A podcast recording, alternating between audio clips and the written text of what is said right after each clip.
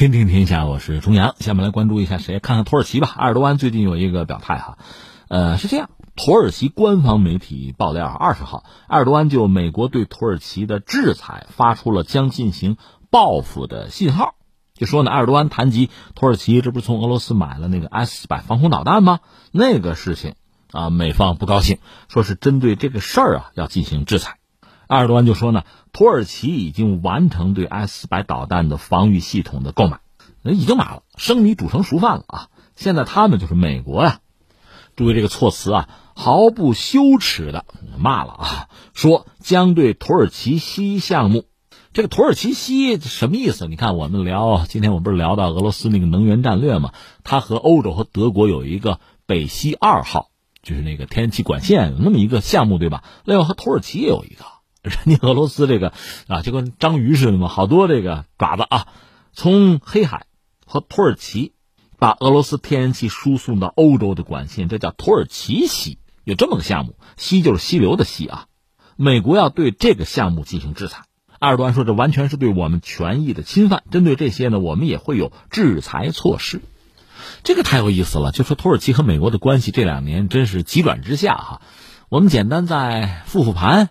对吧？当年就说土耳其啊，那奥斯曼土耳其时代和沙俄关系就不对付，打仗俄土战争怎么打了有十次吧？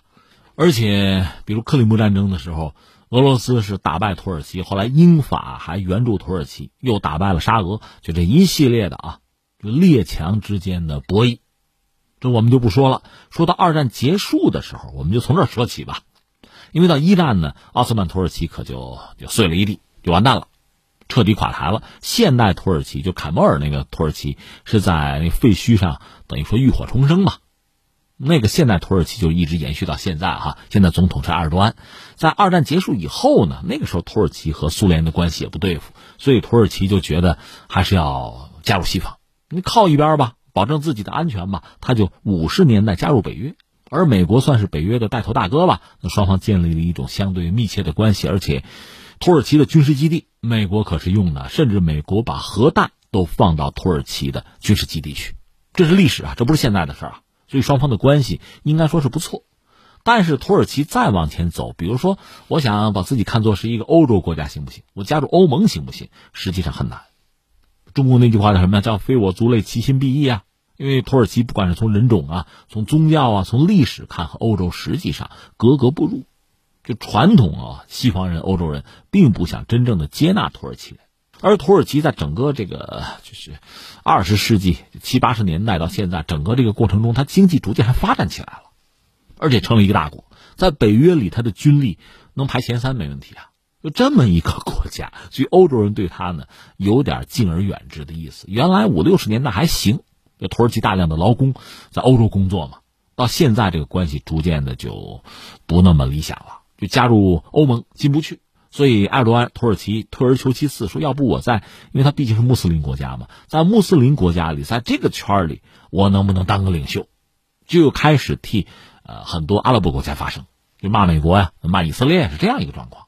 另一方面呢，叙利亚内战，土耳其有很明晰的自己的诉求，就是打击库尔德人嘛，防止他们建国呀，甚至有可能把阿萨德弄下台，最终和俄罗斯的战略利益发生了对撞。土耳其打下人家飞机了，这时候就是考验普京和俄罗斯的战略智慧了。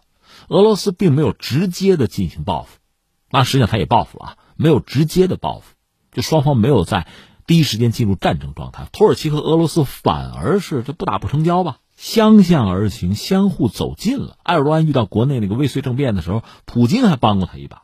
而西方国家大多是做壁上观，所以埃尔多安、土耳其，他的这个对西方的态度就开始逐渐的发生微妙的调整和变化，因为他有自己很明确的利益啊，包括在叙利亚用兵，这和美国都发生了这个战略上的冲突，这期间一系列的这个矛盾摩擦，我们就不挨个说了，比如说美国的那个牧师。被土耳其抓了，最后美国是使用经济制裁的手段逼着土耳其放的人，还有这个沙特那个卡舒吉事件，美国当然袒护沙特，而土耳其呢几乎把沙特和美国逼到墙角。这事儿啊一桩桩一件件就非常多了。这次这个事儿呢，土耳其是买了俄罗斯的防空导弹，这确实也是一石激起千层浪哈。这两个问题，一个问题呢，就北约，它是北约国家呀，你用了俄罗斯防空导弹，万一俄罗斯做了什么手脚，那我北约的秘密不叫泄露吗？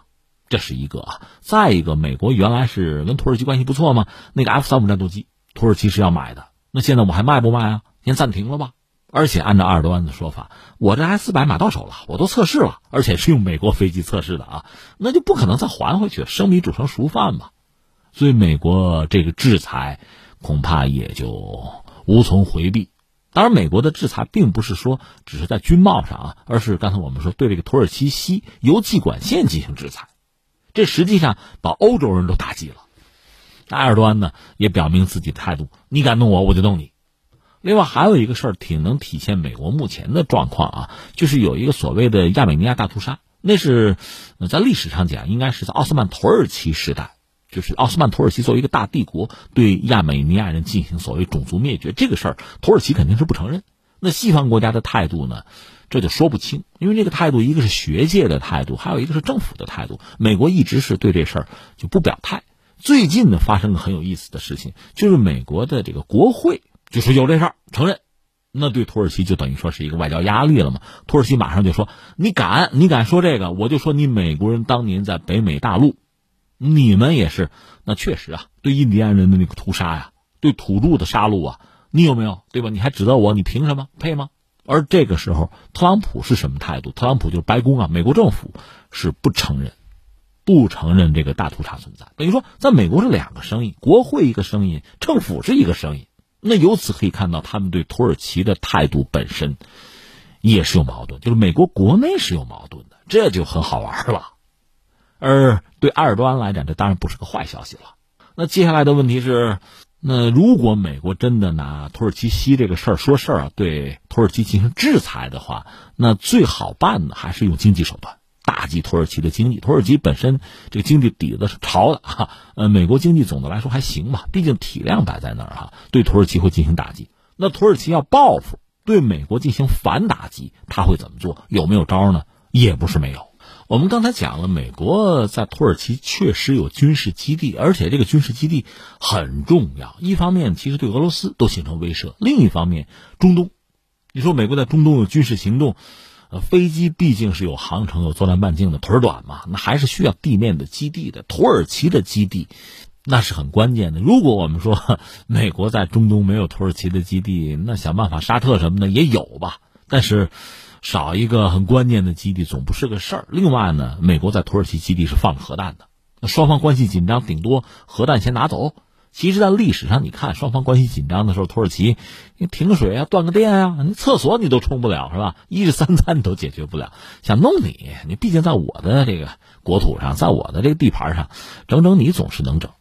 所以，土耳其很可能是拿美军的基地来说事儿，这个对美国来讲也很也很棘手的一个事情嘛。所以，你看现在埃尔多安这么搞，甚至埃尔多安说了好多话，说你们厚颜无耻啊，说土耳其人爱国啊，就跑美元。这话都说出来了，而你看特朗普啊，不是号称大嘴吗？不是脾气大吗？哎，他对土耳其反而是总的来说是比较温和的态度，甚至前不久还说呀，土耳其北约好成员啊，这话都说过，到底好不好，大家心里不清楚啊。所以这种关系挺独特。那最终我们要说，如果美国真的是对土耳其进行制裁的话，土耳其手里还是有牌吧。另外，大不了往俄罗斯那边的挪一挪哈，这个美国也不一定受得了。走着瞧吧。